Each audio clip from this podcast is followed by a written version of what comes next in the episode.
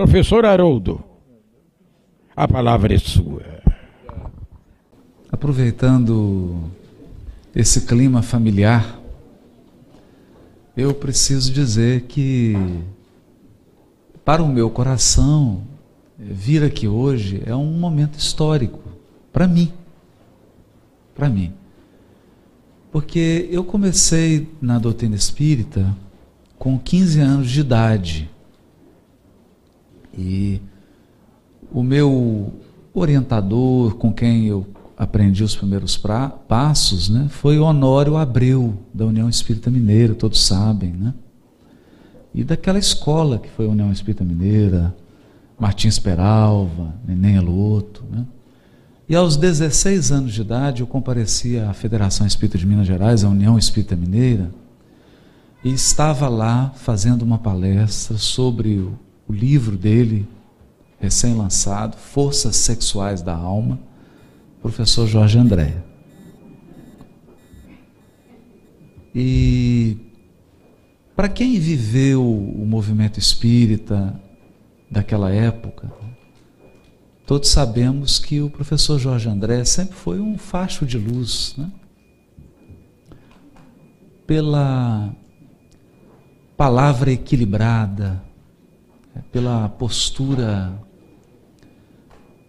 sempre generosa do professor Jorge Andréia.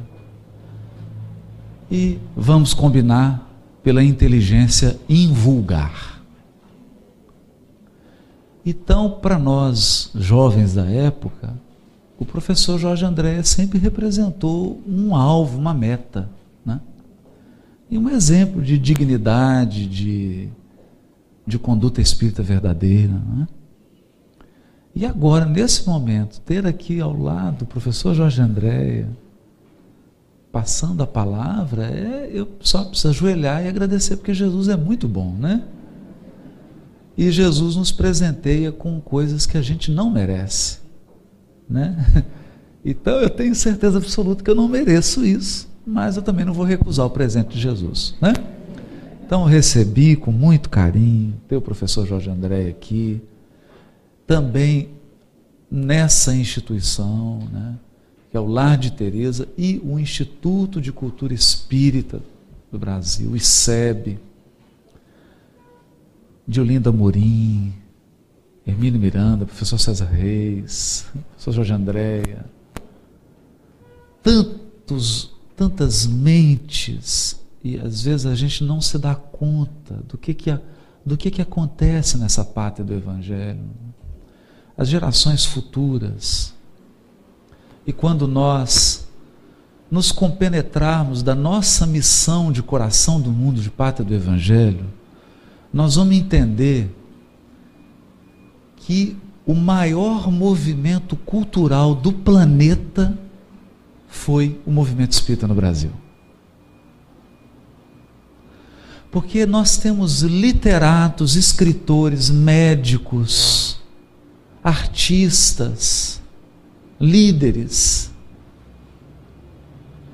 vindos de diversas reencarnações, onde exerceram seus potenciais, alguns ostentaram nomes conhecidos na história. Acertaram, erraram algumas vezes, é verdade, e encarnaram no movimento espírita para redimir suas almas e para contribuir na obra de Ismael. É. Então, de fato, é um movimento cultural. E ele vai se agigantar. Ele vai se agigantar. Ainda mais. E nós não podemos deixar de reconhecer esse papel germinador, esse papel de semente que o ICEB representa para todos nós no Brasil. Pela inspiração que esse instituto é, iluminou e transmitiu para tantos corações, é?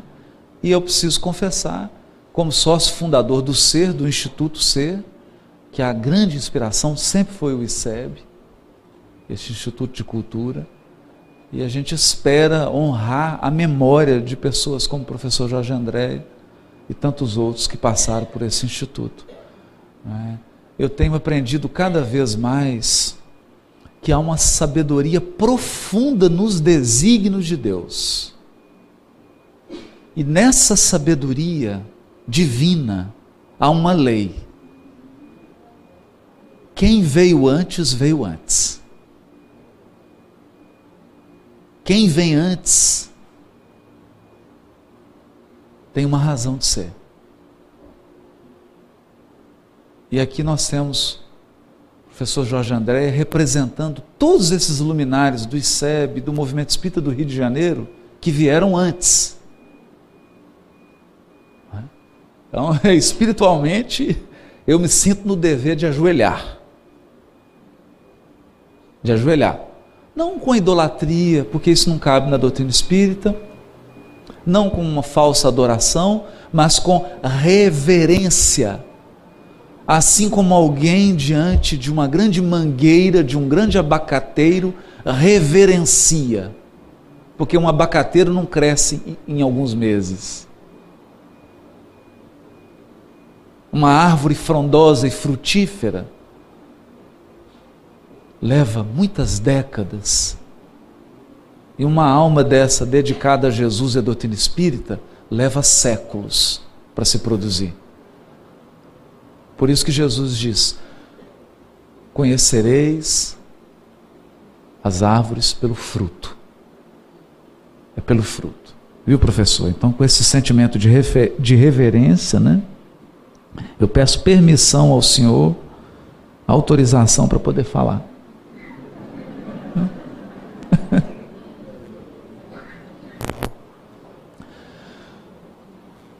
Já que nós estamos no Instituto de Cultura Espírita, eu gostaria de conversar numa linguagem bem. De, na linguagem da amizade. Mas fazendo reflexões, porque um instituto de cultura é um local em que se fazem reflexões, em que se dialoga, e onde a gente se permite fazer alguns mergulhos mais profundos na reflexão. Então eu vim aqui hoje na intenção de ter uma conversa mais profunda sobre alguns temas. O nosso tema de hoje é a interpretação do Evangelho à luz da doutrina espírita. Jesus a porta, Kardec a chave. Ou podemos pensar em várias outras metáforas. Mas eu gostaria de convidar a todos para fazer uma reflexão sobre a natureza da revelação espiritual. Nós aprendemos, isso está no primeiro capítulo de O Evangelho segundo o Espiritismo, o aspecto progressivo, encadeado e harmônico harmônico e interdependente das três revelações. A primeira revelação, cuja figura emblemática, cuja figura simbólica, que representa toda uma era da humanidade, porque as revelações também representam etapas do progresso planetário. Então, em determinada etapa do progresso planetário, surge a primeira revelação e os emissários envolvidos nessa atividade de consolidar a crença no Deus único, a ideia de que há um Criador soberano, suprema inteligência, suprema benevolência, suprema providência um Criador e Pai. Tarefa da primeira revelação. A humanidade prossegue a sua jornada e surge então o astro, o sol da imortalidade, o coração magnânimo de Jesus.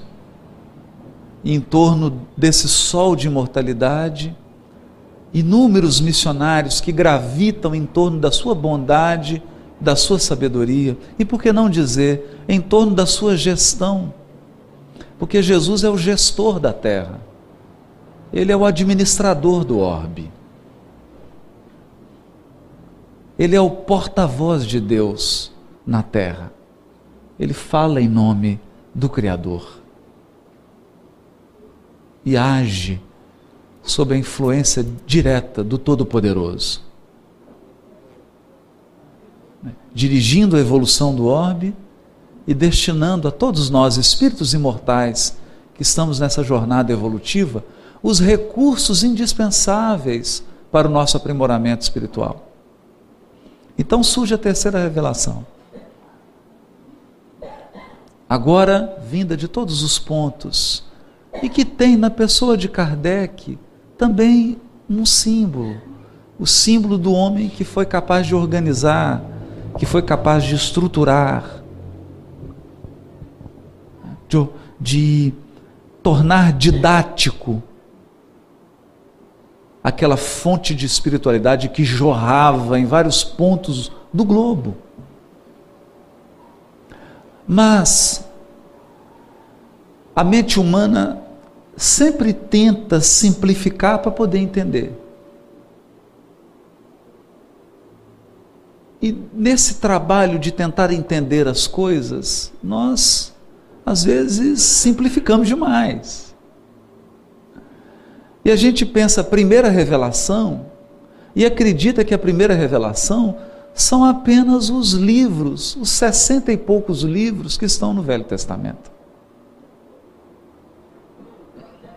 E quando nós falamos em Novo Testamento, na segunda revelação, nós acreditamos que a segunda revelação se resume a 27 livros. Os livros do Novo Testamento. E na nossa ânsia de reduzir, acreditamos que a revelação espírita se resume às obras psicografadas as obras do codificador e as obras que vieram das mãos dos médiums fiéis, como Chico Xavier, Ivone, Edivaldo, tantos outros, né? tantos outros. Mas, na verdade, e hoje, já que estamos no Instituto de Cultura Espírita do Brasil, né? nós precisamos mergulhar mais profundamente nisso. E eu convido a todos a fazer uma avaliação mais densa do que representa as revelações. Quando nós dizemos assim, primeira revelação em Moisés, primeira revelação é Moisés, será que é só Moisés? E onde você coloca Isaías, o profeta? É. Onde colocamos a figura de um Isaías? Os estudiosos do Velho Testamento são unânimes em afirmar: Isaías representa o Novo Testamento, o Evangelho dentro do Velho. Quando Jesus entrou na sinagoga de Cafarnaum, ele abriu um rolo. Imaginem a cena. Jesus vai para frente da sinagoga, abre o rolo e lê um trecho da profecia de Isaías. Fecha o rolo e diz para todos que estavam olhando para ele: Hoje essa profecia se cumpriu diante dos seus ouvidos. Porque a profecia falava dele. Então será que será que a escritura é só um texto? Ou será que ela é uma promessa? Uma esperança? Isaías, diz a tradição, foi cerrado ao meio. Então, Quando nós falamos primeira revelação, nós estamos falando de centenas de missionários que deram a sua vida para que a primeira revelação se concretizasse. Nós estamos falando de dezenas de reencarnações programadas. Nós estamos falando da reencarnação de um Elias, que depois volta como João Batista, precursor. Nós estamos falando da reencarnação de um Isaías, de um Jeremias, de um Davi, de um Salomão. Mas esses homens, eles são grupos.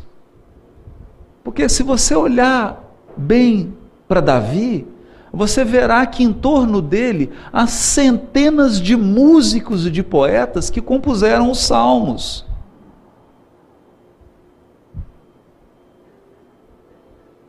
Em torno de Salomão, há um grupo de espíritos sábios que o ajudaram a compor os provérbios. Um resumo da sabedoria. E antes de um Moisés, nós temos a figura de um Abraão, de um Isaac, de um Jacó. Todos, todos, espíritos que estão na jornada do aprimoramento espiritual, mas que eram mensageiros da espiritualidade superior. Todos a serviço do governador espiritual do orbe. Porque a terra é uma casa. Deus é o pai de família do universo infinito, inclusive dessa casa.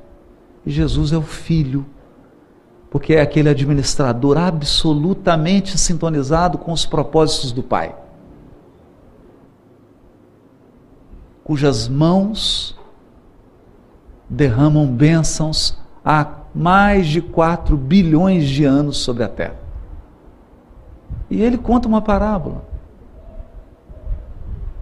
de que o Senhor da vinha enviou trabalhadores, todos foram assassinados. Por quê? Jesus fazia referência aos missionários da primeira revelação, aos profetas. Depois, envia o filho, e o filho também é morto, fazendo referência agora à sua missão e ao que lhe aconteceria. Então, a primeira revelação é mais do que texto, é muito mais do que letra. Quando você abre uma página do Velho Testamento, não se iluda. Você não tem diante de você apenas frases, você tem diante de você vida, vida, suor, lágrima, sangue, testemunho, angústia, sofrimento, esperança, fé. Mais de 1500 anos de espera de jornada, de caminhada, de experiência evolutiva espiritual. Então, se nós não tivermos olhos de ver, mas que olhos são esses? Que olhos? Será que são os olhos físicos? Se fosse assim, eu estava perdido, porque eu já estou precisando de ajuda aqui. Os olhos que veem os olhos que veem é o coração. Se você deixar o seu coração enxergar, se você deixar que o teu coração te guie por esses textos, porque os textos são atas. Eu posso pegar as atas do ICEB, as atas de reunião, de deliberação, e verei assinatura professor Jorge André, professor César Reis, professor Diolindo Amorim e tantos outros luminares que passaram por aqui. Né? Mas será que eu vou ter acesso à história, de, à história que eles construíram? A história cotidiana, o testemunho diário de uma vida inteira? Não vou. Só olhando para a ata. Então, os textos bíblicos são resumos. Aliás, são a síntese do resumo do resumo. E quando eu deixo que o coração enxergue, quando eu deixo que o coração enxergue, eu não cometo a impropriedade de dizer que o Velho Testamento se resume em olho por olho, dente por dente. É por isso que no capítulo do livro Boa Nova, psicografado por Chico Xavier, ditado pelo Espírito Humberto de Campos, capítulo chamado Lição a Nicodemos. Depois de conversar com Nicodemos, que não entendeu nada, vem os apóstolos também que estavam entendendo muito pouco. E Tiago faz uma pergunta que é a pergunta de quem só está raciocinando, de quem ainda não, de quem não deixou ainda a compreensão aflorar. Ele pergunta, mestre, então se for seguir o que você está dizendo, onde houver um, assass um assassino hoje, terá um assassinado amanhã. Porque a mente dele funcionava assim, linear. Eu matei, eu tenho que ser morto. Quebrei uma perna, tem que quebrar minha perna. Então nós vamos precisar sempre de ortopedista. Para sempre. Isso não vai ter fim. E aí Jesus pergunta para Tiago, Tiago menor. Tiago, como se dá o processo de redenção na lei de Moisés?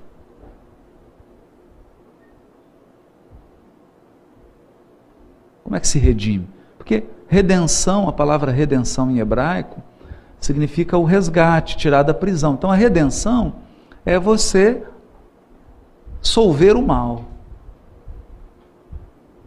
apagar o erro. Como é que se dá o processo de purificação da alma na lei de Moisés? Mas ele não, deu, ele não pensou, né? Devia ter pensado mais, mas não pensou. Respondeu rápido. Respondeu, olho por olho, dente por dente.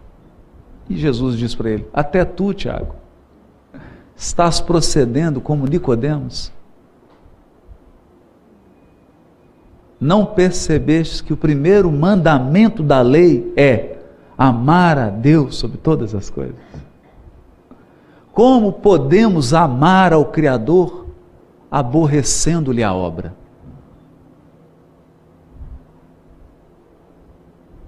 Como que eu posso amar a Deus fazendo mal para a obra de Deus, que são seus filhos? Né? São obras de Deus. Ou como diz Augusto dos Anjos, na feliz poesia do Parnaso de Além Túmulo, Matéria Cósmica, quando se refere a Deus, ele diz assim: seus poemas de seres e universos. Os poemas de Deus são os seres que ele cria e os universos infinitos da criação. Como é que eu posso amar esse Criador se eu não entendo a obra, o poema que sai das mãos dele? Como é que eu posso amar Carlos Drummond de Andrade se eu não entendo nem o poema que ele está escrevendo? Mas ele diz assim: Mas eu não julgo a exiguidade, exiguidade, estreiteza da visão espiritual com que examinas as sagradas Escrituras. Como todos os homens, tens raciocinado, mas não tens sentido. Então vamos dar um exemplo. Porque nós estamos falando de interpretação. Nós vamos chegar na doutrina. Eu olho para aqueles 60 livros do velho e imagino o quê? Me prendo, me enrosco na linguagem metafórica, na linguagem antropomórfica. Aquilo é uma linguagem. Toda língua, toda cultura tem sua maneira de se expressar. A pessoa se enrosca naquilo, não consegue tirar o espírito da letra. E imagina que o Velho Testamento é uma lição de olho por olho, dente por dente, de um Deus vingador. Será mesmo? Então vamos examinar uma história. O rei Davi está lá no seu castelo. Castelo não, palácio. Palácio de cedro, maravilhoso. E aí chega o profeta Natan. Nem famoso ele é. Nem livro ele deixou. Mal, mal ele é citado. Mas era respeitado, muito respeitado pelo rei Davi. Um médium um emissário da espiritualidade superior. E o Natan chega para ele e fala: Rei, preciso tirar uma dúvida com o senhor. Pois não, Natan, vamos entrar. Qual que é a dúvida? Hey, a dúvida é o seguinte: Naquela época, o rei ele exercia funções judiciárias, legislativas e executivas. O rei ele centralizava o poder executivo, o poder legislativo, o poder judiciário. Então ele julgava. E ele chega com um caso judicial. Mas não chega com um processo para o rei Davi, né? Estou com um caso aqui, um processo, só dá a sentença. Diga, Natan, qual que é o caso? Rei, é o seguinte: um homem tem cem ovelhas. O seu vizinho tem só uma. Esse homem matou o seu vizinho para ficar com a ovelha dele. E o rei falou: Mas que absurdo isso! Mas que truculema, que coisa absurda isso, Natan, que você está me contando. Não é possível. É. Por incrível que pareça, não vai acreditar, mas aconteceu. Qual que é a sentença, rei? Fala, pena de morte. Esse homem tem que morrer.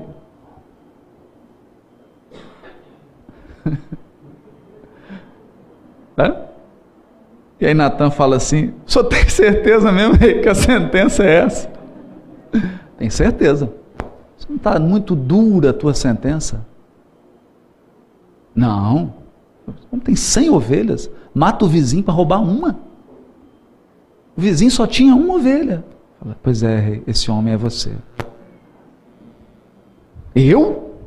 Não, não roubei nenhuma ovelha. Não, deixa eu contar para o senhor. O senhor tem todas as mulheres do reino que quiser. E o senhor matou seu melhor amigo para ficar com a esposa dele.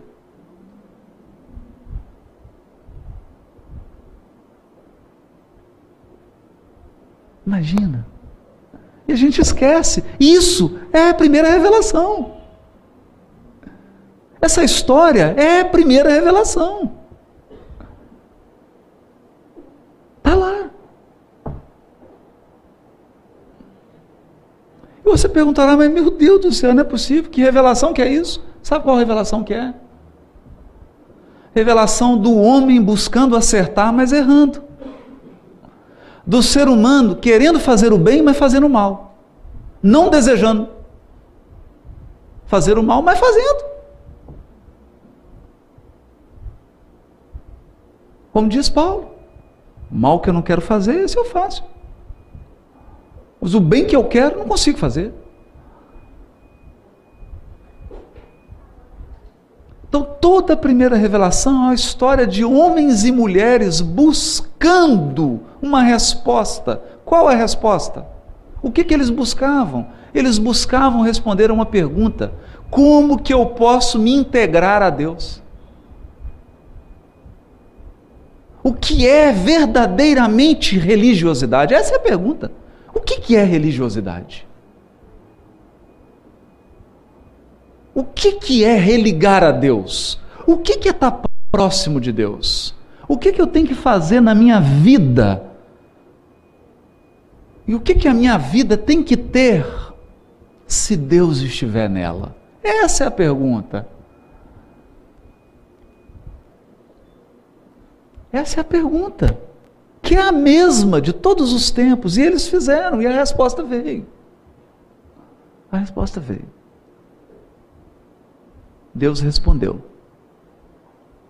Mil e quinhentos anos de pergunta, diz Emmanuel no livro Coletânea do Além, a mensagem chamada O Velho Testamento. Ele diz assim: os profetas são os operários, Jesus é o salário. Os profetas representam os filhos batendo à porta da casa paterna. O Novo Testamento é Deus abrindo as, as portas e respondendo aos seus filhos. Como? Como assim? Como é que ele respondeu? Respondeu, sabe como? Mandando Jesus.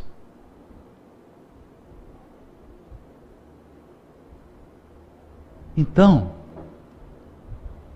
muito antes de existir texto, qualquer texto, qualquer comentário, houve um homem uma vida.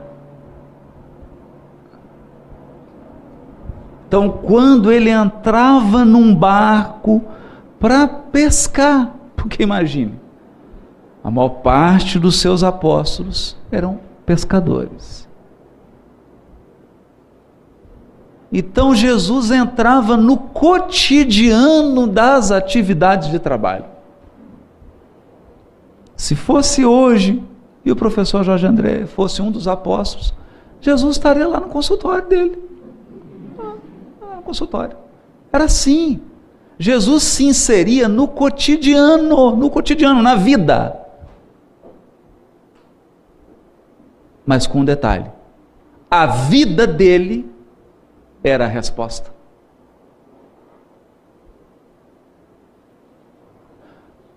Tudo que ele falava,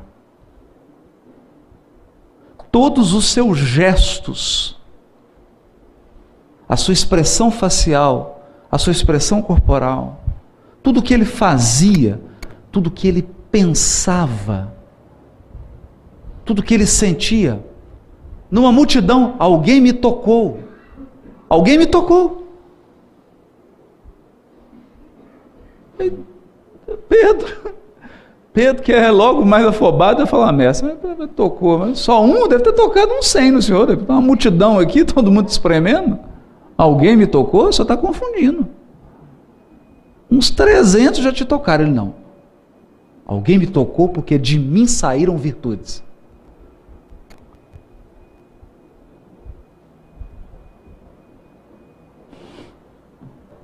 Imagine. Lembrando Hahnemann, né? O ser humano tem uma doença só, a psora primária se chama afastamento de Deus. é uma doença. Você curar essa doença, todas as outras se curam no decorrer de um determinado tempo. Porque o corpo, na verdade, é um filtro. É uma esponja ele só suga o que está no nosso sentimento, no nosso pensamento.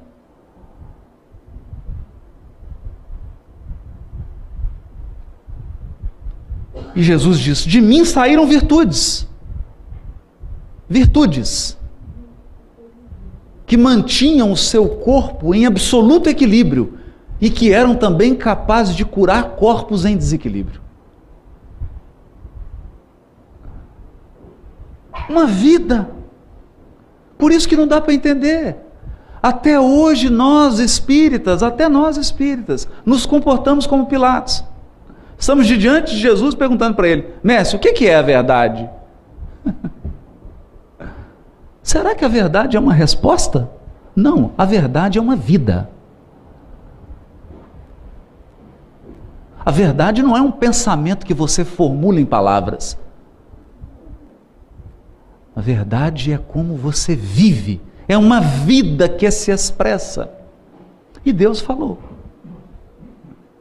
Falou não através de palavras, não através de escritos, falou antes através de uma vida, a vida de Jesus. todas as respostas buscadas estavam concentradas na sua vida. E depois as pessoas escreveram, porque nós temos necessidade e é preciso perpetuar a memória. Até porque as gerações futuras não podem ser privadas das coisas que acontecem. Então registrou. Paulo registrou em cartas, Levi registrou, Marcos, Lucas. Mais tarde, já no final da vida, João Evangelista registrou. Alguns escreveram cartas. Registrou também no Apocalipse, mas são registros. E, e não podemos dizer que não fomos avisados, porque João, João foi sincero. João Evangelista foi muito sincero. Ele disse assim: Olha, eu estou escrevendo isso aqui, tem 21 capítulos. Mas se eu fosse escrever tudo o que eu presenciei, olha, nem a terra inteira ia caber os livros. Porque como é que você conta uma vida? Selecionando. Dá para contar? Dá para contar a vida de alguém minuto por minuto? Desde o primeiro minuto que ele respirou até o último minuto? Dá para contar? Não dá. Que livro é esse? Então o livro é sempre uma seleção, é sempre um corte, é sempre um resumo. E aí vem a doutrina espírita. Vem a doutrina espírita e mostra com clareza o sol. Porque a nossa cegueira chegou a tal ponto que nós não enxergávamos mais o sol. Então vem a doutrina espírita para dizer, para dizer o básico. Nós somos imortais. Deus não cria obras prontas, acabadas e perfeitas. Ele cria obras perfectíveis, inacabadas. Por quê? Porque senão, se Deus criasse obras completas, não haveria nos nossos dicionários a palavra esforço, a palavra trabalho, a palavra vitória. A palavra conquista. Então Deus nos cria simples e ignorantes e nos coloca em uma jornada espiritual. Uma jornada multi, multi, multimilenária, nos dizendo: meu filho, eu vou te ajudar a desabrochar. a transformar em concretude tudo que eu coloquei em você em potencial. É o grãozinho de mostarda. O grãozinho de mostarda da parábola é o princípio inteligente, que depois se transforma numa árvore frondosa. Teresa de Jesus, Francisco de Assis. Árvores frondosas mas que se construíram, se construíram. Como? Permitindo que as mãos de Deus atuassem neles. Porque é Deus que vai moldando. Né? Ele é o oleiro que vai moldando. E veio contar-nos que a obra de Deus não se resume a uma terra Todas as religiões do mundo falam de um Deus terráqueo. Aqui a gente pode dizer isso, né? Estamos no Instituto de Cultura. Todas as religiões do mundo são terráqueas. Deus é Deus da terra. Então, o, o propósito teológico delas é uma teologia humana, terrena. Porque é uma teologia que só contempla a terra. E aí vem a doutrina espírita e diz: não, não, não, não. Olha, no nosso sistema solar, estimam 100 bilhões de sóis.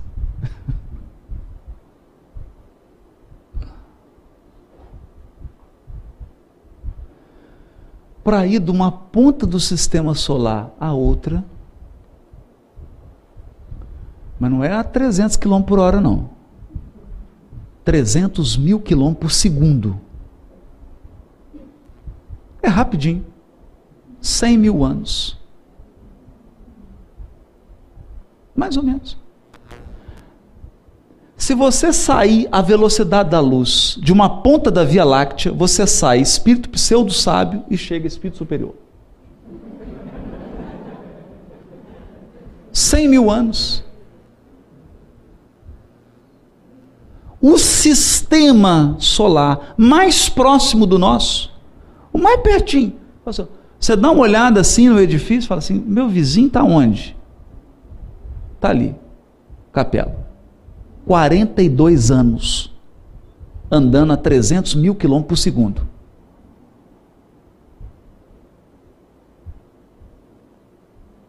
Meu Deus. Está achando muito?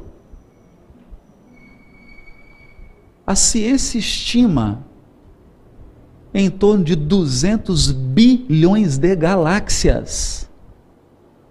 Tem galáxia que está tão distante da nossa, está tão distante da nossa, que para você chegar nela demora quase a idade do planeta Terra. Andando na velocidade da luz, você vai gastar mais de 5 bilhões de anos para chegar. É esse o Deus que o Espiritismo vem revelar. Esse é Deus da doutrina espírita. Um Deus das estrelas. Mas ele foi diferente. Quando que ele foi diferente? Quando? Você olha para o céu com o telescópio e olha, nossa, astronomia, 200 bilhões de galáxias. Mas quando foi diferente? Porque quando o missionário Abraão estava encarnado e a espiritualidade superior o procurou para apresentar-lhe a proposta da sua encarnação, que era a revelação da existência de um Deus único, na linguagem metafórica da Bíblia, o que está dito lá? Abraão, olha para o céu. Vocês já olharam para o céu no deserto? Uma coisa absurda. No deserto, o céu é uma coisa assustadora.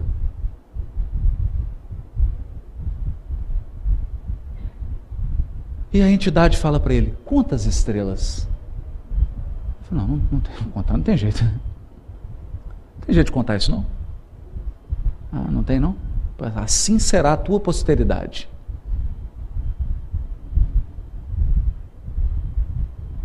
Então tudo já começou com estrela, nós que reduzimos Deus. Nós que tentamos colocar o Criador numa gaiola. E aí vem o Espiritismo restituindo Deus ao seu verdadeiro lugar, que é o Pai do universo infinito, da criação infinita. Isso eu estou me limitando a falar, eu estou me limitando a falar dos espaços físicos. Vou controlar a hora aqui. dos espaços físicos, visíveis, detectáveis através dos nossos aparelhos grosseiros. Eu não, nem estou me referindo às esferas espirituais que se sobrepõem a esses espaços físicos, porque aí complica demais. Aí já a mente da gente já não consegue mais entender.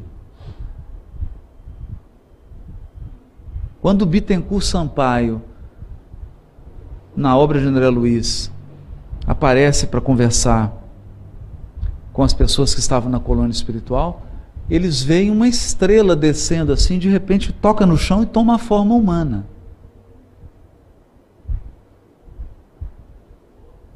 São padrões ainda inconcebíveis, padrões de vida, de organização social, que nós não temos acesso. Então, a doutrina espírita vem revelar isso o espírito, as suas vidas, a jornada evolutiva, o mundo espiritual, o fluido cósmico universal.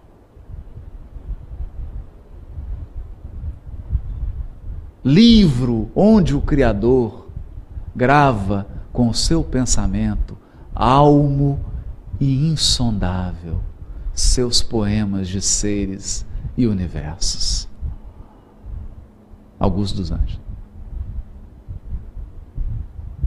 O fluido cósmico que retém toda a história do universo em 7D. Aqui a gente conhece só o 3D. É. Eu lembro quando eu fui na Disney, fui conhecer o 4D. Eu falei, mas que loucura é essa, gente? Aí estou lá com meu filhinho e vê um desenho do Pato Donald, assim, o Pato Donald vai cair naquela água, ele vê que ele vai chegando perto assim, meu filho foi encolhendo, e o Pato Donald chegava perto da gente assim, e tudo, aí aquela gotinha de água quando chegava perto da gente, caía água na gente. Né? Porque eles jogam água. Aí vinha com a torta de maçã, assim. Quando a torta de maçã chegava, você sentia o cheiro da torta de maçã. Era o cinema 4D. Né? Que fluido cósmico é 7D. O espírito no mundo espiritual, o professor Jorge André já falou sobre isso. O espírito no mundo espiritual, quando eles fazem lá a regressão de memória, a pessoa sente cheiro, cor, sensação, dor, ela sente tudo, está tudo registrado. Toda a experiência está registrada. E não só o registro consciente. Porque o nosso registro consciente é seletivo, senão o cérebro pifa. O cérebro precisa selecionar para ele dar conta de processar. Mas quando você registra espiritualmente os conteúdos espirituais, é o registro inconsciente. Então, se eu lembrar do início dessa palestra aqui, eu vou, inclusive, o que está atrás de mim, que eu não estou enxergando agora. E isso tudo gravado no fluido cósmico. Então é esse Criador soberano, majestoso, que o Espiritismo oferece ao raciocínio e ao sentimento dos seres humanos. Quando Kardec estrutura esse conjunto de reflexões, imagine que no velho e bom e eficaz processo de reflexão instaurado por Sócrates. Porque quando Sócrates chega na Grécia, e ele vai dizer isso, onde que Kardec vai dizer isso? No Evangelho segundo o Espiritismo. É no Evangelho segundo o Espiritismo que ele vai dizer Sócrates e Platão, precursores da ideia cristã e do Espiritismo. O que? Todo mundo fazendo reflexão estética, filosófica, os fisicistas, chega um filósofo diferente. A pessoa chegava perto de Sócrates e ele começava a fazer pergunta. E geralmente a pessoa vinha assim, tendo ela mesma em autoconceito. Né? Não, eu conheço tudo disso. Ah, o que, que você faz? Eu sou artesão. A história foi assim. Contar isso porque é importante. No julgamento de Sócrates, antes dele beber a cicuta, dele ser condenado, ele foi fazer a defesa. E aí ele conta a história. Ele fala: Eu cheguei no oráculo de Delfos e a pitonisa me disse: Esse é o homem mais sábio da Grécia. E o Sócrates olhou para ela, falou assim: animismo.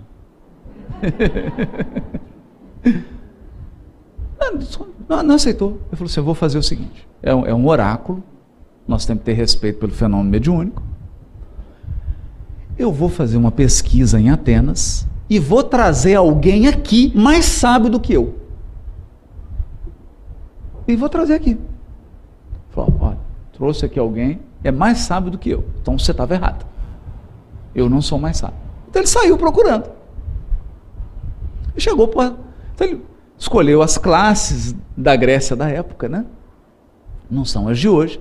Então foi no filósofo, foi no político, foi no artista, foi no artesão, que são os vários tipos de sabedoria na Grécia, né? A sabedoria artesanal, a sabedoria filosófica, a sabedoria política, etc, etc. Como hoje nós chamamos de várias inteligências, múltiplas inteligências. Então ele foi procurar o artesão. Então o artesão era bom mesmo. Ele era incrível. Só que ele era bom como artesão, mas ele acreditava que ele era bom em tudo. Então o que, que o Sócrates fazia? Ele começava a fazer pergunta. Mas como é que é isso? Ah, aí ele fazia pergunta, ia fazendo pergunta, ia fazendo pergunta. Daqui a pouco a pessoa não conseguia mais responder. E o objetivo do Sócrates não era responder, porque às vezes nem ele respondia também, nem ele sabia responder. O que ele queria era que a pessoa desse um clique, desse um clique e desconfiasse que ela não sabia. Porque a coisa mais difícil para um ser humano é ele aceitar que ele não sabe. Sim? A ignorância tem certeza de tudo. Só a sabedoria que duvida, né?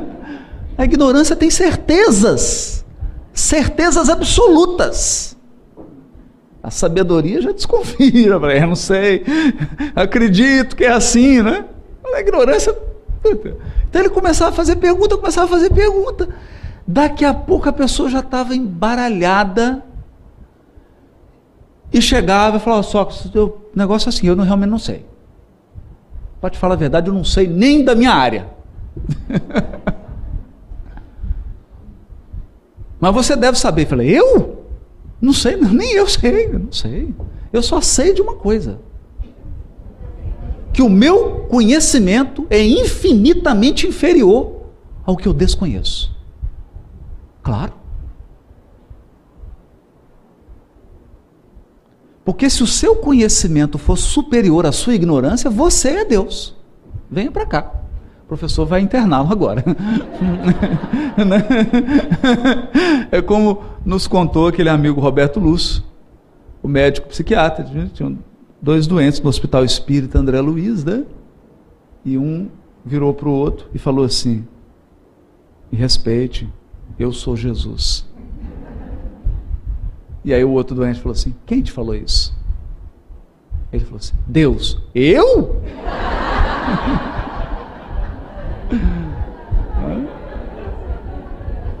Ou seja, inteligência suprema é só de Deus. Só de Deus. Isso é muito simples, está aqui o professor César, homem da matemática, o professor César Reis. O nosso conhecimento é infinitamente inferior ao que nós ignoramos. Não pode ser diferente. É isso que o Sócrates dizia. Ah, mas eu tenho um conhecimento tamanho da Via Láctea. Não importa. A sua ignorância ainda é maior. Era isso que ele queria passar. Só que ele fazia mais. Quando a pessoa falava, realmente eu não sei, aí o Sócrates começava a fazer perguntas sobre como aquela pessoa vivia. Porque ele estava interessado em como as pessoas vivem não o que elas sabem.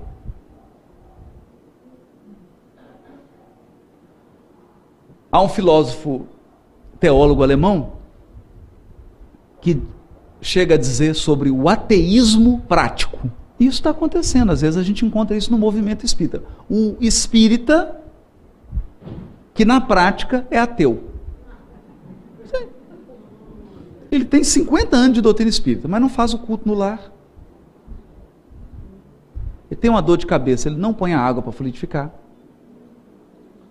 Ele não faz a prece antes de dormir. Ele não se prepara para o desdobramento.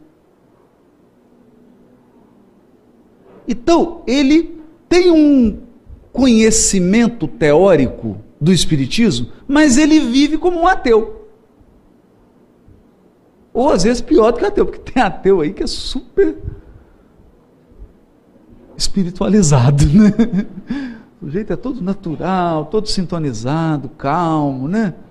Faz meditação, que é ateu.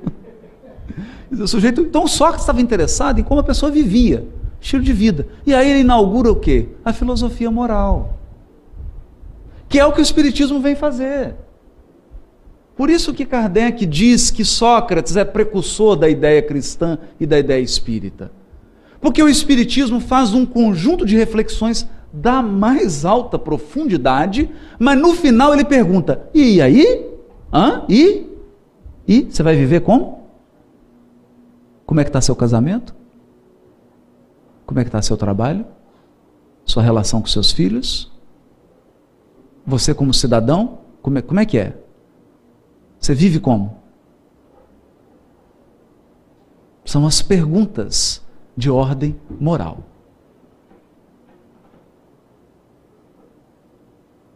Perguntas de ordem moral. Então Kardec constrói, através do processo socrático de pergunta e resposta. Porque o que Kardec faz é inaugurar um diálogo com os espíritos. Não é um conhecimento que vem pronto. A codificação não seria mais. Eu, às vezes a gente pensa, poderia ser assim? Poderia, poderia. Não há impossibilidade fática para isso. O espírito de verdade materializar para Kardec. Oi? Tá bom, meu filho? Trouxe o livro aqui para você. É um livro fluídico. Você tem seis meses para copiar ele e editar. Poderia fazer isso? Poderia. Poderia. Poderia fazer. Mas não faz. Por quê? Porque o processo de revelação espiritual é um processo em que quem recebe a revelação precisa dar um passo adiante.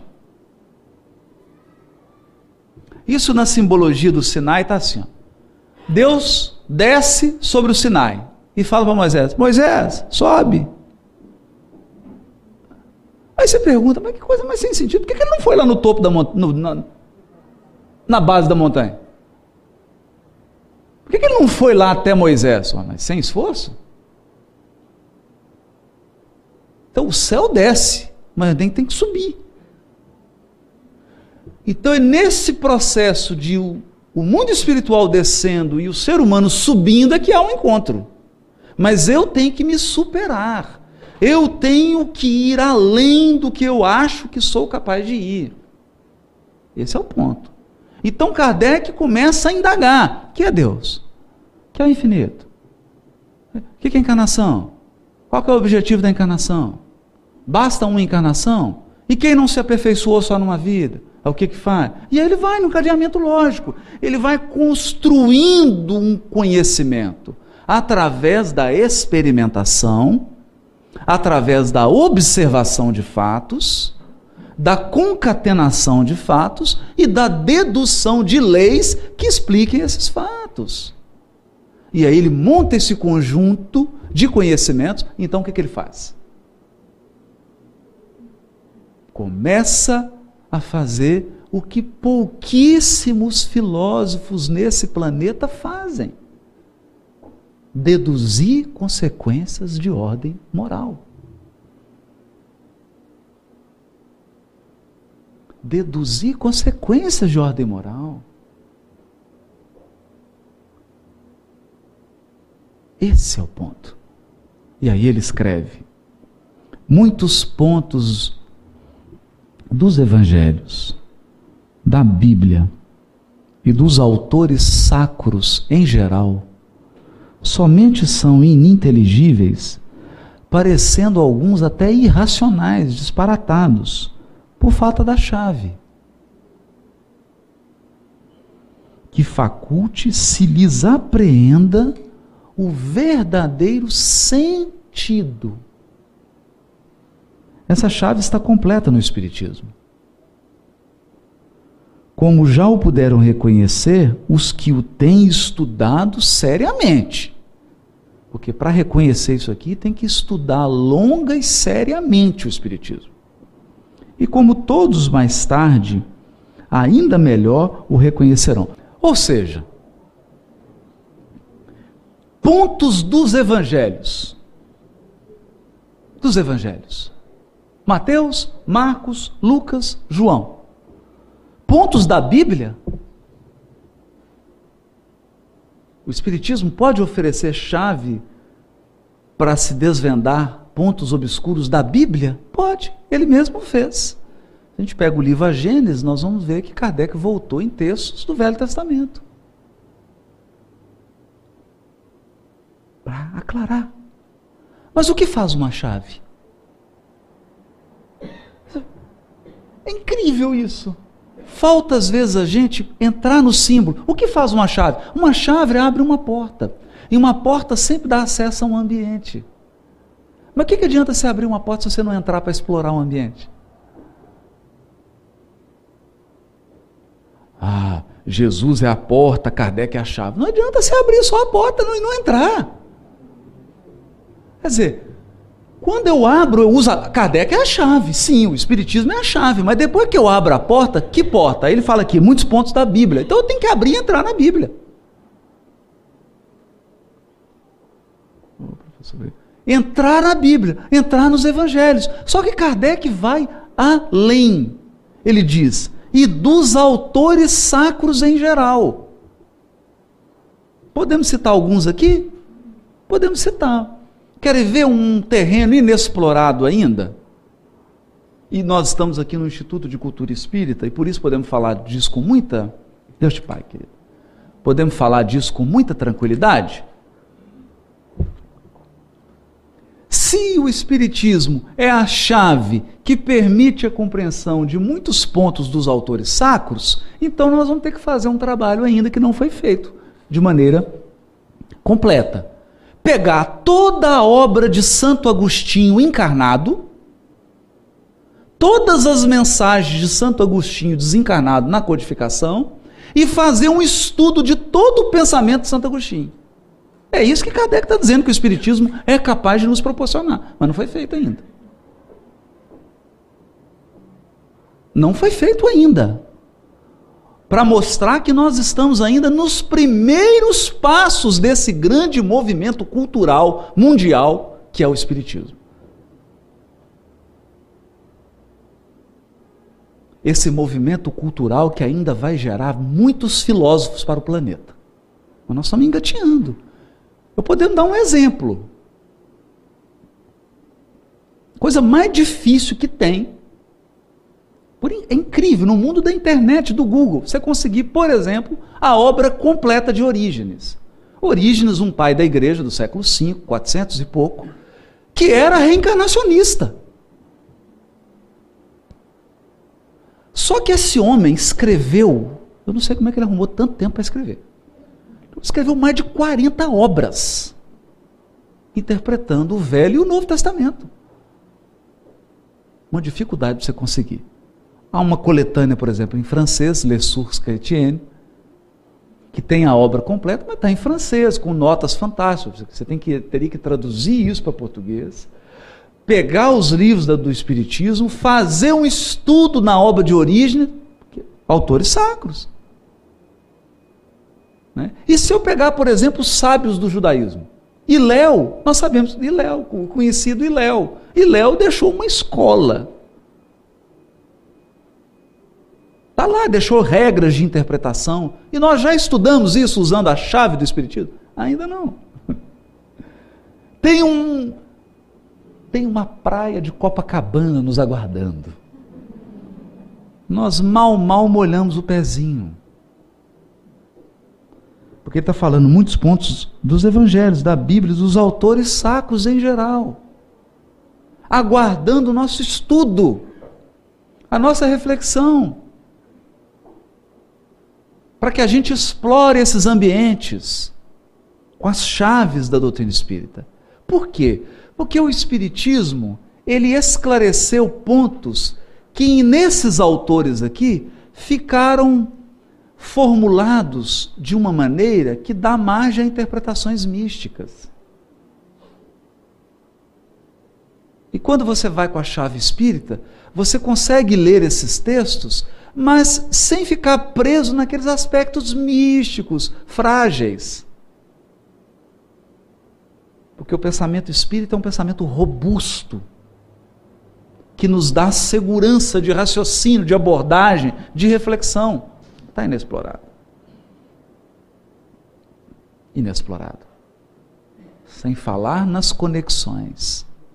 Sem falar nas conexões. Então está aqui um trabalho para se começar. Para se começar a fazer. E o mundo caminha para isso caminha para isso. E precisamos reconhecer esse ponto. Depois Kardec faz outras ponderações.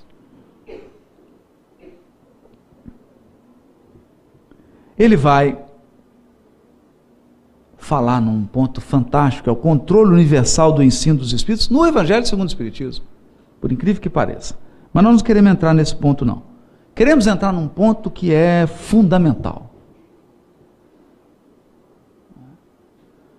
O que mais admira em Kardec, esse foi o discurso feito pelo amigo né, no túmulo, era que o bom senso encarnado. Então Kardec é um homem de sobriedade. Sobriedade. Ele, Kardec é aquele pensador que antes dele emitir um conceito, ele observa longamente, examina. A maioria de nós, às vezes, é precipitado. Precipitado. Mal, os fatos começaram a ocorrer diante dos nossos olhos, nós já estamos querendo emitir julgamento. Porque que a gente não espera as, as circunstâncias se configurarem. A gente não espera as peças se juntarem para que a gente possa emitir um parecer. Kardec não. Então o que, que ele observa? Ele é um homem experiente. Ele é um linguista. Ele sabe que a língua é uma característica peculiaríssima de um povo. É muito peculiar.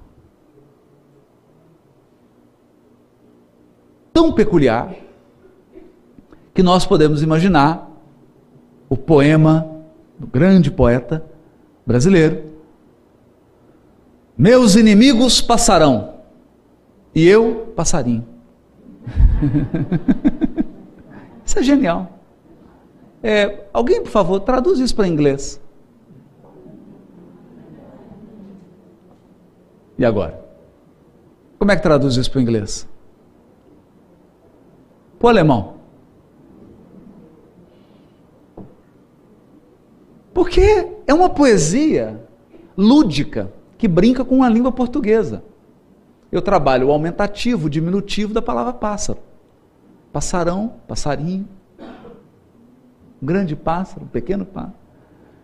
Mas o passarão aumentativo é o passarão do verbo no futuro, só tem isso em português, né? Mas eu te digo. Aí você mergulha na língua das duas revelações. Não foi em português. Jesus não falava português.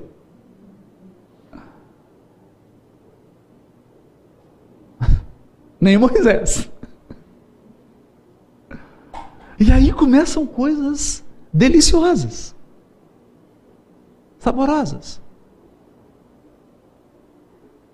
Saborosas. Você tem, por exemplo, Abraão, já com 98 anos. A esposa um pouquinho mais velha, né?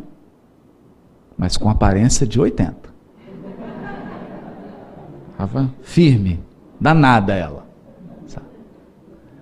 E, e, e estéreo, alguém era estéreo. ou ele ou ela. O certo é que eles não tinham filho. Né? E para gravar, para gravar, Abraão, naquela idade, foi submetido a uma cirurgia de corte do prepúcio. Nessa região delicadíssima do homem, estava lá recuperando da cirurgia, imagina, naquele sol quente.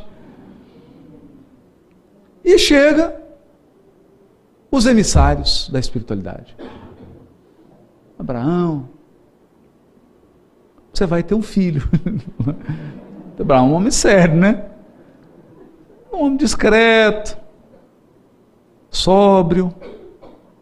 Você olhou assim e falou: É, Deus quiser, né? Devia estar pensando assim na próxima encarnação, né? Mas a conversa estava entre ele e os emissários. Mas adivinha? A mulher estava ouvindo a conversa. Sara estava ouvindo. E ela dá uma risada. Solta uma gargalhada. Ela está pensando, mas nem, mas nem com milagre divino, né? Do jeito que meu marido está ali, coitadinho. Não vai ter jeito, né? E dá uma risada. Aí o, o emissário se vira para ela e fala assim: está rindo? Seu filho vai chamar risada.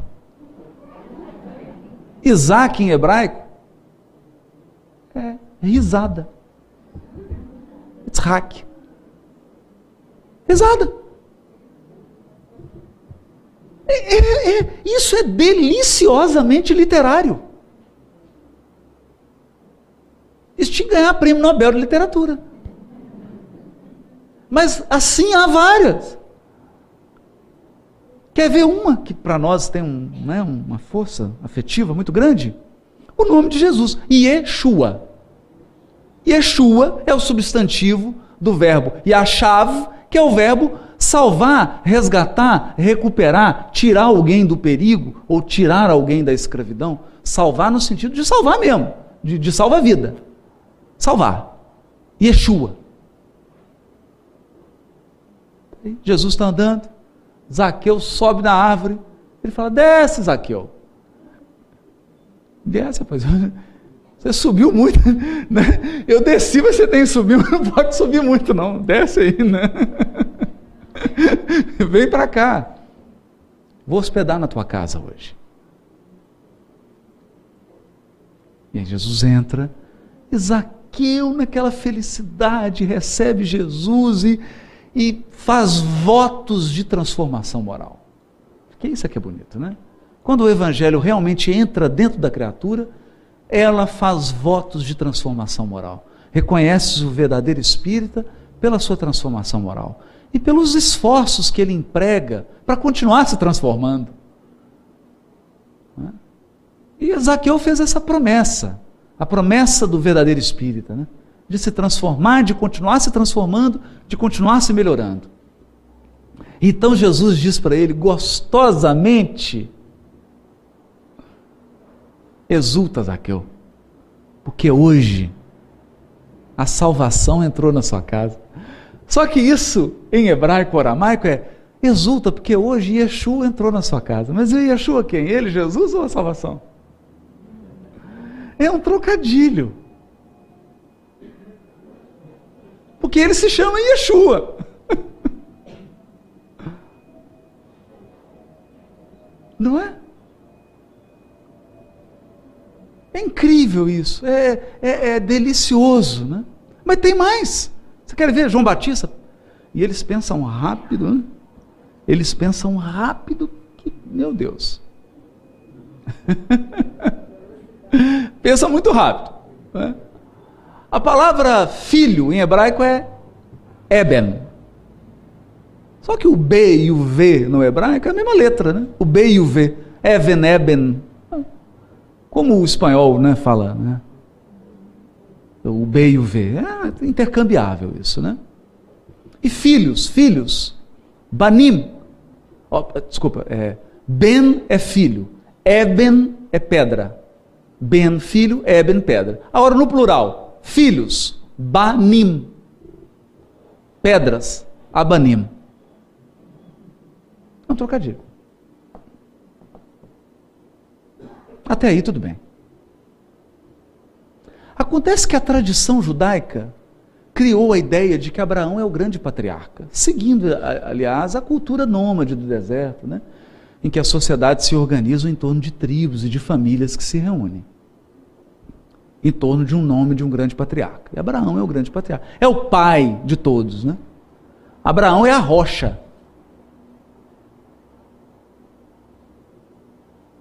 E de Abraão vêm os filhos, os Banim que também eram conhecidos como as pedras. Abanim. Banim, Abanim. Oh, perfeito. Se você não tivesse seguindo os preceitos do judaísmo, você era excluído. Aí dizia, você não é filho de Abraão, vai embora. Está renegando aqui os princípios. Chega e fala isso para João Batista. Você não é filho de Abraão. Sabe o que ele responde?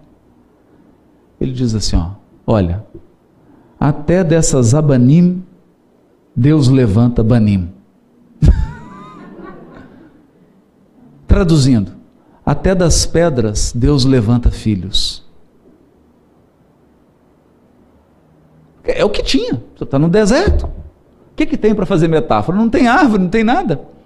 Ele olhou, viu pedra, foi com pedra mesmo. Trocadilho com pedra. Saboroso. Kardec percebeu isso. Não basta que você venha com o conjunto de conhecimentos espíritas para interpretar esses textos literários que estão ricos de expressão idiomática, de jogo literário, que é um jogo lúdico. Então o que, que ele escreve? No item 3 do Evangelho segundo o Espiritismo. Ele escreve assim: para bem se compreenderem algumas passagens dos evangelhos, necessário se faz conhecer o valor de muitas palavras, nele frequentemente empregadas e que caracterizam o estado dos costumes e da sociedade judia naquela época. Parece tão claro, né? Mas as pessoas têm imensa dificuldade de entender isso. Então, quando Kardec vai no capítulo A Estranha Moral interpretar o odiar pai e mãe, aí ele vai na palavrinha, no verbo, em hebraico e em grego. Mas ele dominava essas línguas? Não, então ele pede ajuda a um, a um professor, professor Pesani, que conhecia as duas línguas. O professor faz uma avaliação da língua e Kardec coloca a nota na codificação, no Evangelho segundo o Espiritismo. E entre parênteses, o nome do professor que ele consultou. Porque nós não precisamos saber todas as coisas. Ah, o que a gente precisa saber é perguntar. Né? Ele soube perguntar, foi ao professor, tirou a dúvida e fez uma interpretação magistral desse ensino de Jesus, trabalhando com o sentido das palavras.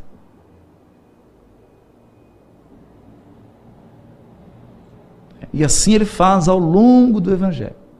Porque precisamos conhecer o costume da sociedade judia naquela época. E aí o que, que ele faz? Ele já dá o exemplo. Aí aqui no Notícias Históricas ele começa a falar dos escribas, dos essênios, dos fariseus, dos nazarenos, dos publicanos, dos portageiros, dos terapeutas, dos saduceus. Dá notícias históricas.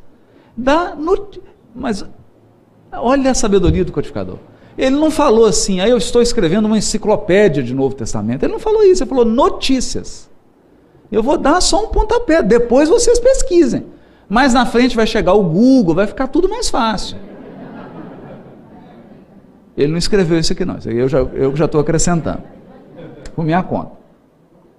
Hum? Porque isso aqui foi sem Google.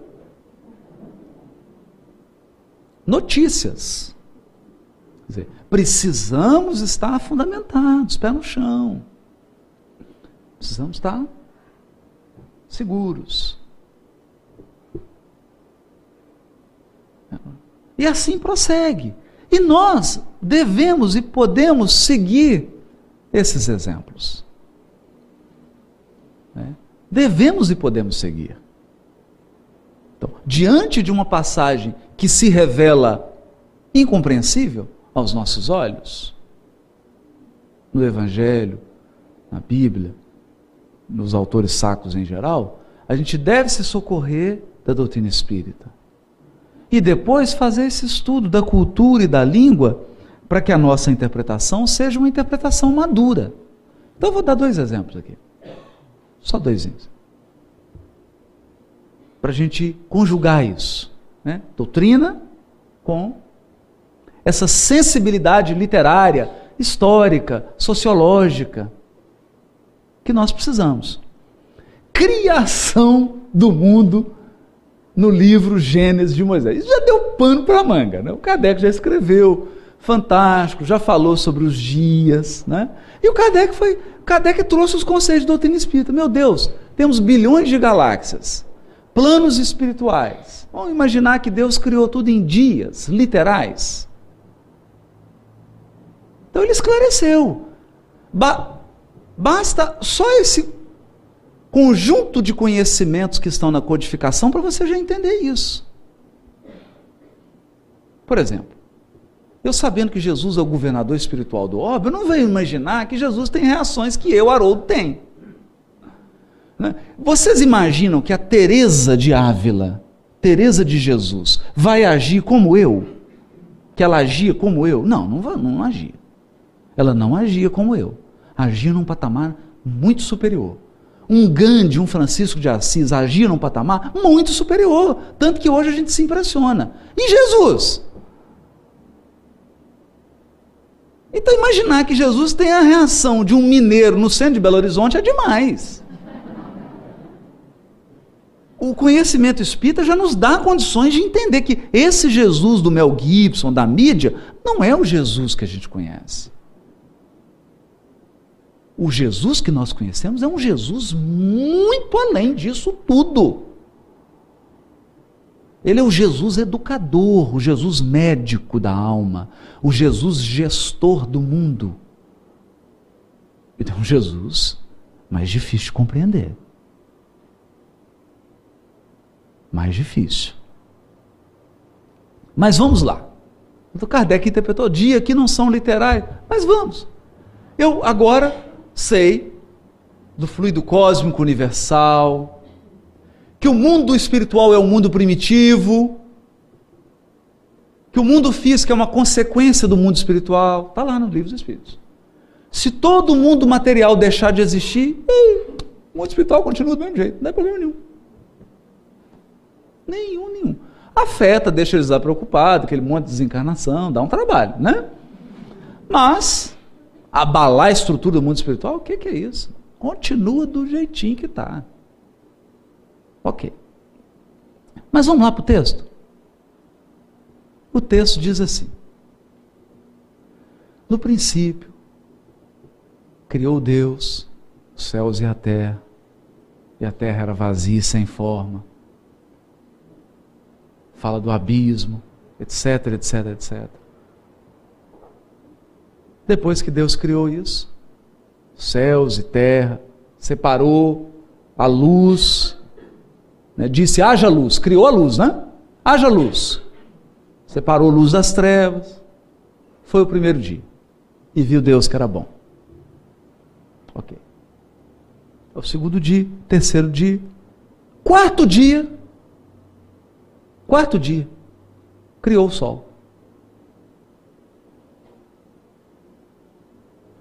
É, como é que você contou os três primeiros? Não, porque o sol. O dia. Não precisa nem sofisticar. Vai ali para o arpoador, bem cedinho, 4 horas da manhã. E fica lá de 4 da manhã até as 6 da tarde. Você vai ver que o sol vai fazer um movimento no céu. Quando ele aparece é dia. Quando ele desaparece é noite. Quando você é uma criança, sabe. Se você tiver um pouquinho mais de conhecimento astronômico, você vai ver que a Terra está girando em torno do próprio eixo, não é mesmo? Que o Sol vai iluminando e esse é dia. Mas o Sol só foi criado no quarto dia. Você contou os três primeiros como? Ai, meu Deus, eu não tinha pensado nisso. Quer dizer, o texto é um jogo. O texto é um jogo. Porque ele fala primeiro dia, segundo dia, terceiro dia, mas só vai ter lua e sol no teu, no quarto. É incrível. E mais. E mais. Deus sempre criou, criou haja luz, criou terra, criou isso aqui, criou não sei o quê. Aí, no dia em que ele separou as águas de cima das águas de baixo, ele não falou e viu Deus que era bom, por quê? É, Alguém sabe que dia que ele criou a água? Não tem. Ah, não acredito. É verdade. Estou dando essa notícia agora, avassaladora.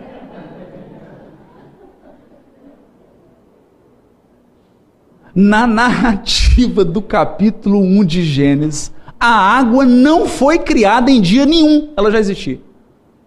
Ele só separou a água de cima da água de baixo. E nesse dia, ele não falou assim, e viu Deus que era bom, sabe por quê? Porque ele não criou nada. Ele só fala, e viu Deus que era bom, quando tem criação de coisa nova. Gente, o texto é deliciosamente literário.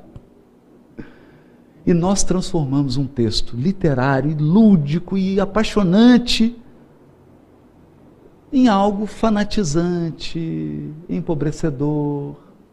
E aí ficamos. Ah, criou em sete, criou uma semana.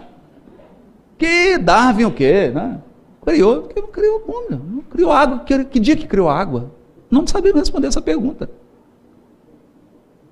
Criou água que dia? Né? Como a resposta deliciosa que o Chico dá no Pinga Fogo. O pastor chega sério, né, sisudo e compenetrado, né? Ótimo. Você explica esse negócio de doutrina espírita aí, Caim, Abel. Olha, o nosso irmão está pedindo para considerar que o Caim sai e vai para uma cidade, casa. Ué, mas casa? A sogra de Caim foi criada quando?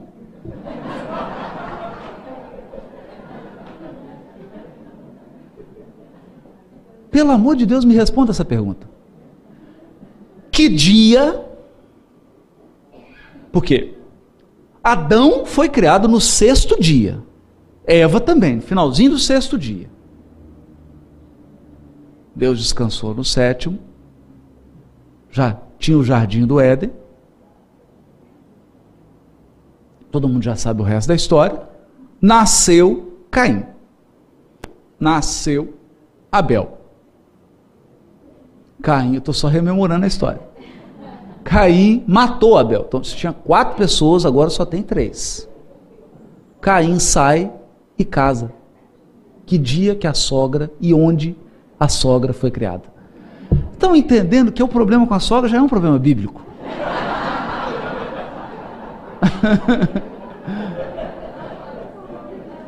já é um problema bíblico.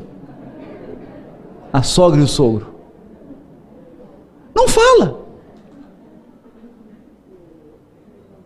Então é óbvio. Você não precisa, você nem precisa ser muito inteligente. E nem precisa do vasto potencial de conhecimento da doutrina espírita para entender que você está diante de uma metáfora. Porque a história tem furos, mas não tem furo. Isso não é furo. E é isso que é a beleza da história. Essa é que é a beleza da história. E que o Kardec está dizendo. Se você não conhece os costumes, se você não conhece os costumes, os hábitos da linguagem, você vai se perder nisso tudo. Vai se perder nessas histórias todas. Né? Então é fantástico isso, né? a gente vê como que é, você unindo aqui a doutrina espírita, mas conhecendo um pouco da língua e da história, a gente consegue desvendar aspectos. Agora eu vou falar de um outro aqui. Bem rapidinho, tá? Para não, porque o tema é complexo, daria quase que um é até um pecado eu chegar e falar isso aqui em tão pouco tempo, né? Mas eu vou voltar lá no Natan. Esse Natan é um danado, gente. Olha, tem uns médicos danados, viu? O Davi, Davi está lá no seu palácio de cedro. Gente, é uma coisa linda, né? Cedro é uma coisa linda. Palácio todo lindo. De repente o Davi olha para a arca, onde estavam as duas pedras com os dez mandamentos. Ele olha para a arca e a arca tinha que ficar numa tenda. Uma tenda. Porque o povo atravessou o deserto em tendas. Aí o Davi olha, nossa, meu Deus. Eu aqui morando num palácio de cedro e a arca com as leis de Deus numa tenda. Isso não é justo. Tem que construir um palácio para essa arca. Olha o pensamento humano.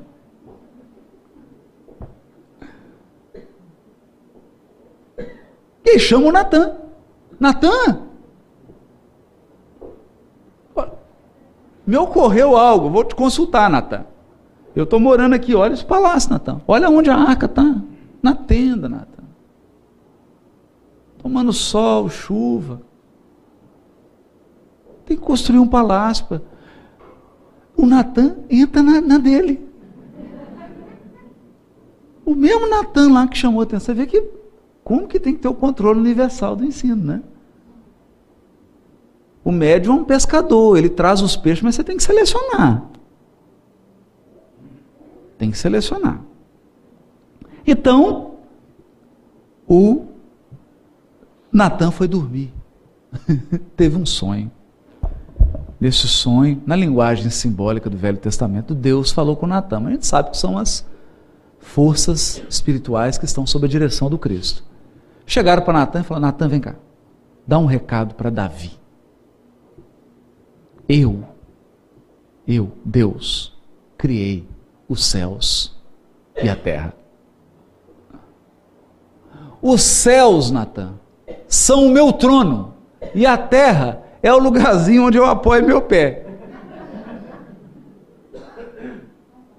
Claro que é uma metáfora, né, gente? Imaginar que Deus tem pé.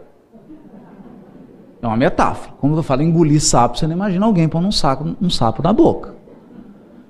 Então ele fala: os céus são meu trono, a terra é onde eu apoio o pé, e o Davi vai construir uma casa para mim.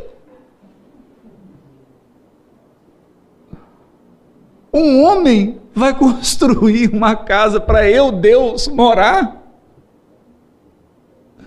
Imagina, isso está lá, em 2 Samuel, capítulo 7. Em 1 Crônicas, capítulo 17. Não. Fala para ele que ele vai construir nada. Deixa a tua arca lá na tenda. Eu é que vou construir uma casa. Para o meu filho. Fala para o meu servo Davi. E quem vai construir uma casa para mim é meu filho. E eu vou construir uma casa para meu filho. E o meu filho nascerá da descendência dele. É a promessa que eu estou fazendo. Era a promessa da vinda do Cristo. E o Davi ficou feliz e assustado, né? Porque não mexeu com a arca, mas mexeu com a mulher do amigo. O amigo morreu. Dessa relação complicada, nasceu Salomão. E o Salomão foi lá e construiu. Desobedeceu e construiu um templo de pedra para Deus morar. Até aí? Estamos acompanhando a história desobedeceram a ordem. E nessa fala, nessa fala, quando Davi está passando os maiores apuros, porque aí é lei de causa e efeito. Está lá. Quando ele está passando os maiores apuros, ele escreve uma letra de uma música colocam música, cantam. É o Salmo 22.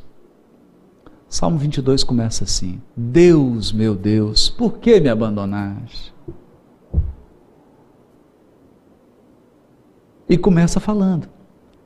Mas se fosse só isso, né? Deus, por que me abandonaste? Até o Zeca Pagodinho faz uma dessa. Né? Mas o interessante dessa letra é que ele fala assim: olha, e a promessa que você me fez? O teu filho ia nascer da minha semente. Desse jeito vai nascer ninguém, porque eu estou pedido aqui. A situação está feia para o meu lado. Você me fez uma promessa que o teu filho, aquele que vai construir uma casa para ti, vai ser da minha descendência. Ou seja, o clamor de Davi não era um clamor só, estou passando provação e expiação. Não, não é só isso. O clamor dele é: e a promessa?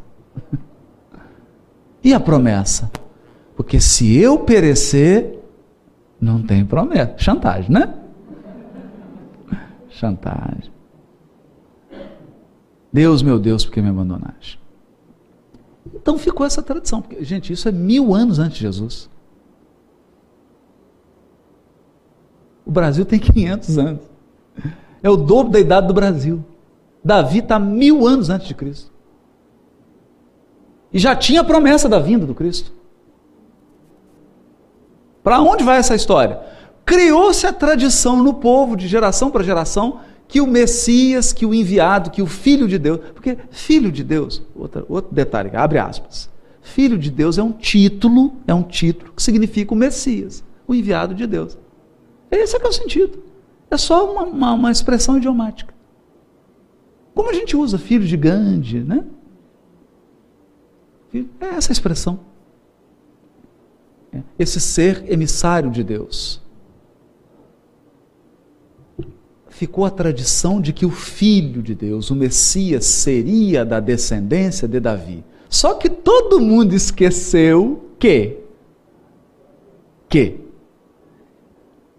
não foi permitido que Davi construísse um templo de pedra. E eles imaginavam que o filho da descendência de Davi, que seria filho de Deus, construiria um templo de pedra, mas aí contraria a profecia. Porque se fosse para o filho vir e construir um templo de pedra, Deus teria deixado Davi construir. Faz sentido? Olha que interessante. Então ficou essa coisa. Mas o Davi escreveu outros salmos e sem o saber, ele mesmo contou a história. Ele diz assim: esse filho de Deus, ele vai construir um templo, mas que não é humano. E ele vai ser um sacerdote, mas que não é humano também. Por quê? Porque o sacerdócio humano é da tribo de Levi, são os levitas. O sacerdócio deles será da ordem de Melquisedeque. E cita uma figura curiosa. É mais um buraco na Bíblia. Abraão está andando. Deus chamou Abraão, falou: Abraão, todo mundo acredita em vários deuses, você acredita em um só, então você vai levar essa ideia. Está combinado? Feito? Qual que é o nosso pacto? Arco-íris. Então, vai. E Abraão sai. Quando ele chega em Salém, ele encontra alguém que era sacerdote do Deus Altíssimo. Peraí, volta a história. Como assim? Não é Abraão que é o patriarca? E Deus já tinha um sacerdote? E quando Abraão encontra com Melquisedeque, gente, é um trechinho na Bíblia, está em Gênesis. Ele paga dízimo para Melquisedeque e Melquisedeque abençoa ele. Na tradição do povo oriental, quem abençoa é superior a quem é abençoado. Então apareceu alguém na história que abençoou Abraão e que não é da descendência de Abraão. Esse homem veio da onde? Estão perguntando até hoje. Quem é a mãe e o pai de Melquisedeque? Da onde que ele veio? Esse sujeito veio de onde? Aí sabe o que, que eles diziam, os sábios diziam? Sabe o que, que Iléu dizia? Iléu, avô de Gamaliel? Onde Gamaliel estudou? Que o sacerdócio de Melquisedeque era espiritual. Não era humano. Olha, gente, que sutileza. E que o Filho de Deus, o Messias, seria um sacerdote da linhagem de Melquisedeque. Intricado, não? Okay. Mas o que, que começou a acontecer? O povo entrou sob o domínio romano e começou a acreditar que o Messias seria um general. Que ele ia reunir um exército. Até hoje imaginam isso, né? Até hoje, infelizmente. Imaginamos isso. Nós imaginamos isso. Vai ser um guerreiro que pela força vai se implantar, né? Como o Brasil acha que o Brasil só vai ser pátria do evangelho, coração do mundo, na hora que a gente tiver um espírito como presidente aí que vai resolver os problemas econômicos e sociais. Mas os, os problemas econômicos e sociais são exatamente os problemas para depurar os espíritos que aqui nasceram. Se tirar o que vai depurar, vai ficar quem? Só espírito imperfeito. Aí não tem pátria do evangelho. É incrível isso, porque a gente entra no hospital, enche ele de doente, depois fala: Não, mas isso aqui está cheio de doente. É, está cheio, você está no hospital. Bem-vindo. Né? O Brasil recebeu todo mundo. É um grande hospital, escola. Então vamos ter paciência. Os doentes somos nós. Por isso é que é a pátria do Evangelho. Que o Evangelho é acolhedor. Então imaginava um Messias guerreiro. E todo mundo imaginava, todo mundo imaginava. Vocês querem ver? Quando Jesus foi preso, gente, Simão já estava logo com espadinha. Na hora que prendeu, ele falou: começou a guerra. Vocês vão ver, agora vai vir legião de anjo aqui, vai ser uma batalha. Já logo cortou a orelha do soldado, Jesus falou: O que, que é isso, meu filho? Você acabou de perder uma orelha. que aquele que com ferro, ferro fere, com ferro será ferido. Cortou, você acabou de perder uma orelha. Eu vou te ajudar para você perder só a pontinha. Pegou a orelha do soldado, colocou no lugar e curou o soldado. E falou: embainha a tua espada. Aí Simão Pedro entendeu nada. Falou: Eu não estou entendendo nada. Ele não é o Messias, filho de Davi? Ele não vai instaurar um reino na terra? O reino de Deus? Eu achei que agora ia ser o, o momento, o clímax da história. Tem uma coisa errada. Várias, não é só uma não. Quando Jesus está na cruz, o desespero dos apóstolos. Assim, será que esse é o Messias mesmo? Será? E então, mesmo na cruz, mesmo insultado, mesmo afrontado, mesmo ridicularizado, Jesus perdoa e ainda tem forças para dar uma derradeira lição. Ele recita o Salmo 22. Deus, meu Deus, por que me abandonaste? Para quê? Para quê? Porque você não vai imaginar, pelo amor de Deus,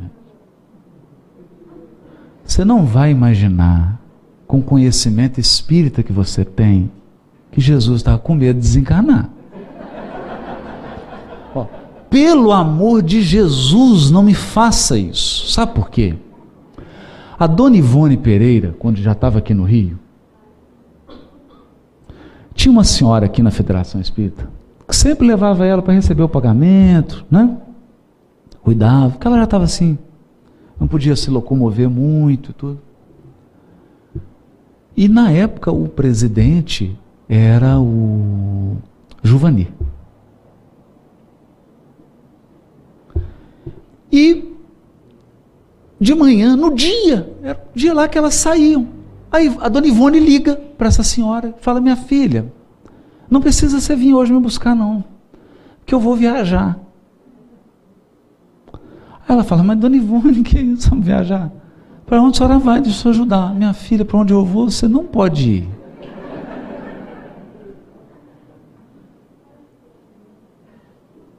Mas Dona Ivone, Dona Ivone, que lugar é esse? Minha filha, dá só um recado para o Juvani. Diga para ele que hoje, dez e meia da noite, o doutor Bezerra vem me buscar para fazer uma viagem.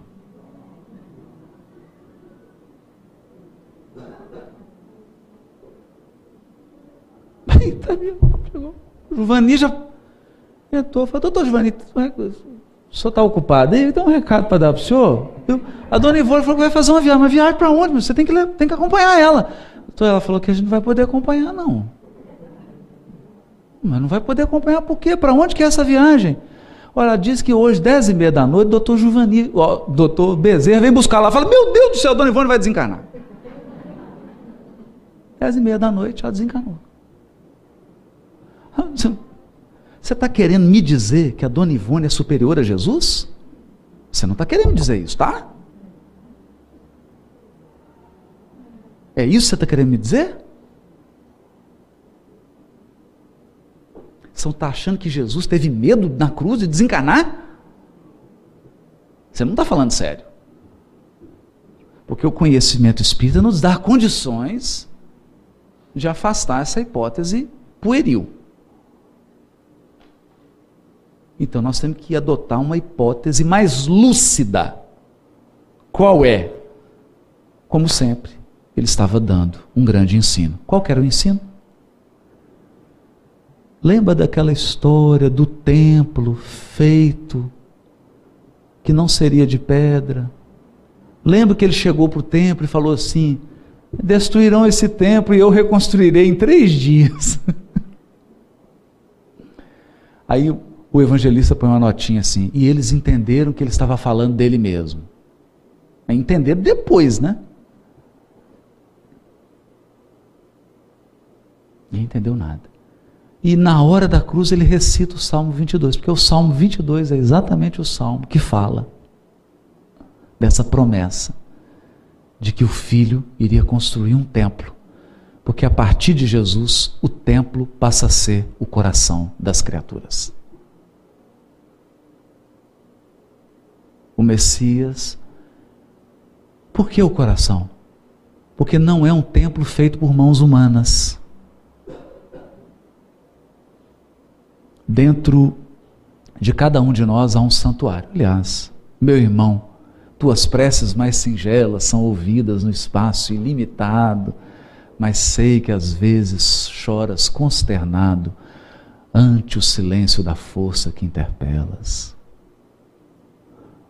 Volve ao teu templo interno e abandonado, a mais alta de todas as capelas e as respostas mais lúcidas e belas hão de trazer-te alegre e deslumbrado.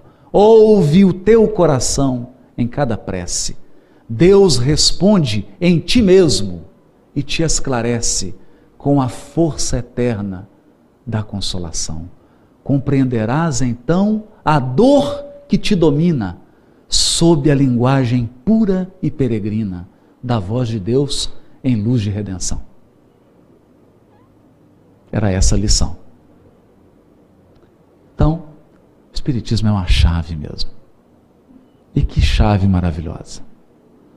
Que abre portas e nos proporciona ambientes inexplorados. E eu aqui hoje, muito honrado, na presença do professor Jorge Andréia, sou César Reis, nesse Instituto de Cultura Espírita Brasileiro, o ICEB, muito feliz de estar aqui né? e muito agradecido pelas dádivas da doutrina espírita.